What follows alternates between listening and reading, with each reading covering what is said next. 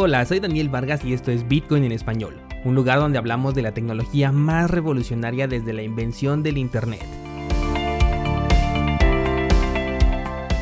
¿Crees que estoy exagerando? Ponte cómodo y déjame ser tu guía en un camino sin retorno, el camino a la descentralización.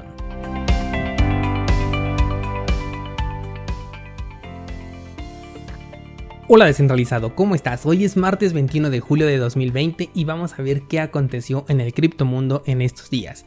Comienzo primero con noticias locales y es que en cursosbitcoin.com esta semana comenzamos con el curso de carteras de criptomonedas. Esto porque me han hecho llegar diversas preguntas al respecto y les vamos a dar solución todas en este curso. Vamos a hablar desde comisiones, seguridad, centralización, cuentas, direcciones, cuáles son las más recomendables y casos de uso específicos de las carteras para criptomonedas que no solamente son para Bitcoin. Así que eh, pendiente porque esta semana comenzamos con el que será ya el curso número 19 de la plataforma que repito la encuentras como cursosbitcoin.com y el enlace lo tienes aquí en las notas de este programa. Pasemos ahora sí a las noticias y vamos a comenzar con Ethereum 2.0, esta criptomoneda que a pesar de mostrar poco avance continúa en los titulares y creo que es justamente esa la estrategia que están siguiendo. En esta ocasión la nota es porque Ethereum está ofreciendo 5 mil dólares a la persona o grupo que consiga hackear la red de prueba de Ethereum 2.0. Y antes de que saques tus dotes de hacker de Minecraft, déjame decirte cuáles son las condiciones para este hackeo. Dentro del protocolo de prueba de participación de Ethereum se manejarán épocas o epochs, tal como eh, sucede por ejemplo con Cardano. Cada epoch corresponde a una recompensa o al menos a la oportunidad de tener una, porque aunque participes no siempre vas a recibir esta recompensa. Bueno, pues el objetivo de este hackeo es que consigas evitar la finalidad de 16 epochs consecutivas dentro de una sola red utilizando cualquier método que quieras. Esto en tiempo representa que dejes inutilizable a Ethereum 2.0 durante una hora con 42 minutos. Este sí que me parece un buen movimiento por parte de Ethereum. Poner a prueba siempre es una buena idea, aunque aún así dentro del terreno del software siempre están bajo constante amenaza y más tratándose de Ethereum, la red más grande actualmente de contratos inteligentes, porque el incentivo para hacerlo es bastante grande y más ahora que va a ser prueba de participación lo cual le está restando seguridad con respecto al protocolo que manejan en este momento, que es el de prueba de trabajo. También con los desarrollos DeFi, que como sabemos la gran mayoría están hechos bajo esta red, pues se tiene un incentivo bastante grande para poder atacarla.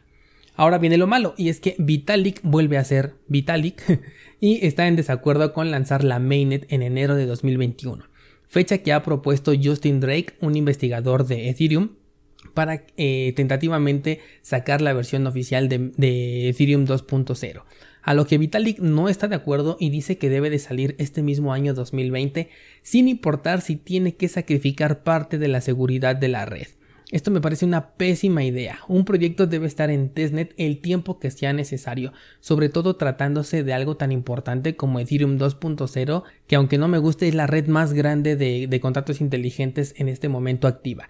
Creo que Vitalik ya se está dando cuenta que se está quedando atrás en comparación eh, con sus competidores más cercanos y es por eso que está sintiendo esta presión de ofrecer un producto terminado aunque tenga fallas.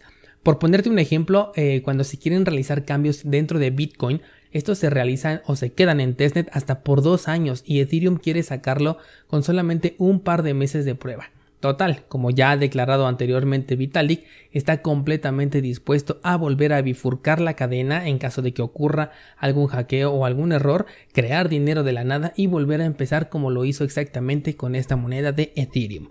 Lamentablemente yo creo que ya el liderazgo de Vitalik está afectando demasiado al proyecto Creo que es un buen elemento a nivel técnico, pero para nada es alguien que puede dirigir a todo un proyecto y más ya de, del tamaño que ya se convirtió e-, Ethereum en este caso.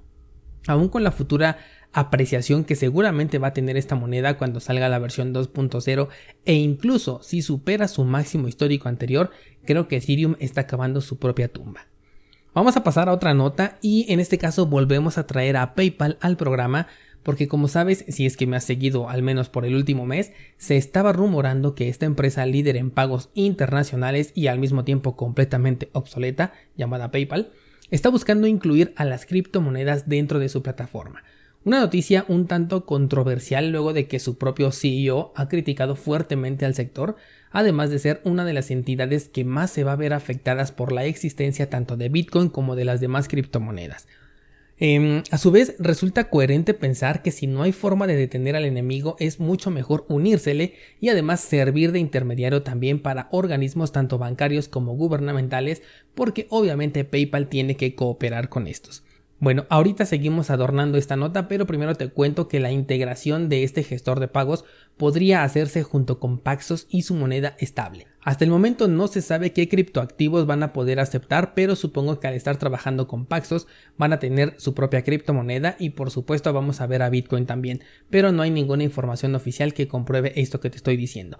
De hecho, eh, todo continúa en rumores. Incluso la semana pasada hubo una nota sobre una carta que envió PayPal a la Comisión Europea declarando sus intenciones de abrirse paso en el terreno cripto, pero no le di mucha importancia y no la traje de hecho al programa porque todo está bastante nublado en este momento, no hay un comunicado oficial con acciones concretas ni por parte de PayPal o de la Comisión Europea, sin embargo hoy me pareció importante mencionar que Paxos podría ser la elegida, dejando aparentemente fuera a las criptomonedas estables más populares del momento. Retomando ahora sí el entorno general de PayPal, me preocupa mucho el hecho de que esta empresa tiene ya una mala fama por bloquear cuentas de sus usuarios incluso sin previo aviso y por razones que muchas veces ni siquiera son realmente explicadas. Simplemente se limitan a aplicar la misma, la misma estrategia que utiliza YouTube en donde únicamente te dice has infringido los términos y condiciones de uso y a partir de este momento ya no puedes acceder a PayPal. De hecho, eh, hay que agradecerle a PayPal porque una gran cantidad de usuarios Bitcoin han llegado aquí gracias a este gestor de pagos porque los han bloqueado y ellos han tenido que buscar alternativas adicionales y de esta manera es que encuentran a Bitcoin y al encontrar una solución mucho más eh, efectiva pues aquí se quedan.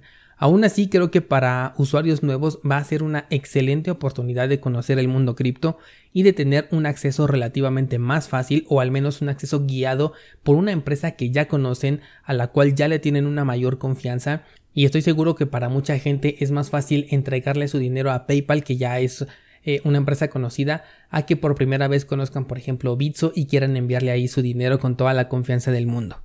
Pasando ahora a otra noticia bastante similar, otro que se está subiendo al tren de las criptomonedas es Mastercard, que ahora se está uniendo a Wirex para ofrecer un plástico que permitirá realizar pagos en cualquier lugar que acepte tarjeta, pero con la diferencia de que puedes fondear esta tarjeta obviamente con criptomonedas. Parece que se están dando cuenta de que si no entran al mercado, también van a ser consumidos por productos similares como por ejemplo la tarjeta de Binance, el proyecto de PundiX o tal vez el proyecto de Crypto.com y mejor prefieren estar dentro del mercado con su propia implementación. Esto por ahora solamente es para el mercado europeo y va a permitir no solamente hacer pagos, sino también te va a permitir realizar retiros en cajeros automáticos. Otro punto a favor de aquellos que no quieren desprenderse del dinero fiat, digo, sé que es imposible hacerlo, hacerlo al 100%, pero para muchas personas resulta mucho más fácil siempre eh, tener la posibilidad de cambiarlo por el, por el dinero popular, el dinero que todos conocemos, con la menor resistencia posible. Este tipo de implementaciones por parte de las empresas centralizadas sugiero utilizarlas en lo mínimo posible y solamente si es que en verdad agregan un valor a tu experiencia de uso. Finalmente sí incrementan el número de lugares en donde puedes utilizar tus monedas, pero conforme éstas se hagan más populares vamos a dejar de necesitarlas porque las criptomonedas pueden ser transferidas y gastadas de forma nativa sin la necesidad de un intermediario o de un plástico.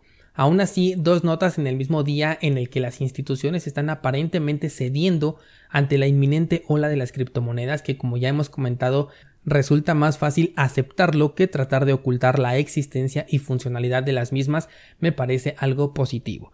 Por último, quiero agregar un comentario sobre la volatilidad, y es que al navegar por Twitter me encontré con unos comentarios que me hicieron pensar. Muchas veces se promociona DAI como una moneda que te ayuda a evadir la volatilidad de Bitcoin, y esto aplica para cualquier criptomoneda estable.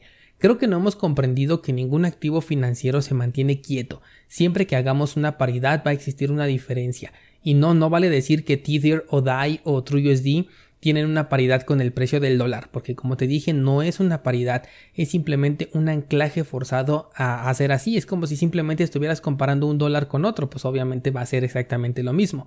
Pero muchas veces se suele pensar que DAI o cualquier stablecoin va a cuidarnos de la volatilidad contra Bitcoin y olvidamos pensar que mientras estemos hablando de una paridad, la volatilidad va a existir de uno o del otro lado. ¿Qué pasa, por ejemplo, si tú vendes Bitcoin y adquieres cualquier stablecoin y posteriormente el precio de Bitcoin sube? ¿Evadiste la volatilidad de Bitcoin? No realmente, porque si comparas tu moneda estable con Bitcoin, que es de quien te quieres proteger, te vas a dar cuenta de que no es estable, sino que acaba de perder valor, tu moneda estable se depreció con respecto al Bitcoin. Lo mismo sucede si el precio de Bitcoin baja y tú estás en una moneda estable, entonces el valor de tu moneda estable ha incrementado con respecto a Bitcoin. Simplemente que sientes que es estable porque está anclado a algo que conoces, pero que tampoco es estable, solamente que estás comparando un dólar con otro, como te estaba diciendo hace un momento. Estás comparando dos cosas con exactamente el mismo valor, pero tanto el dólar como cualquier moneda estable sufren de volatilidad cuando las comparas con cualquier otro activo. El precio del dólar nunca se va a nivelar ni tampoco a recuperar con respecto a ninguna reserva de valor. Y si no me crees, ve el gráfico del dólar contra el oro. Su movimiento en el largo plazo, es decir, su movimiento general, es siempre a la baja. El dólar siempre está perdiendo valor, siempre se está devaluando sin importar si un día recupera un poco o durante un mes recupera a lo mejor poco del valor perdido. Esto solamente es algo temporal y pronto dará paso a una nueva caída. Lo mismo sucede con Bitcoin, la tendencia general del dólar contra Bitcoin siempre va a terminar devaluando al dólar. Así que no, no puedes protegerte de la volatilidad utilizando monedas estables. Hasta aquí por el día de hoy descentralizado, te espero el día de mañana con más noticias del mundo cripto y no olvides visitar cursosbitcoin.com porque hoy publicamos nueva clase.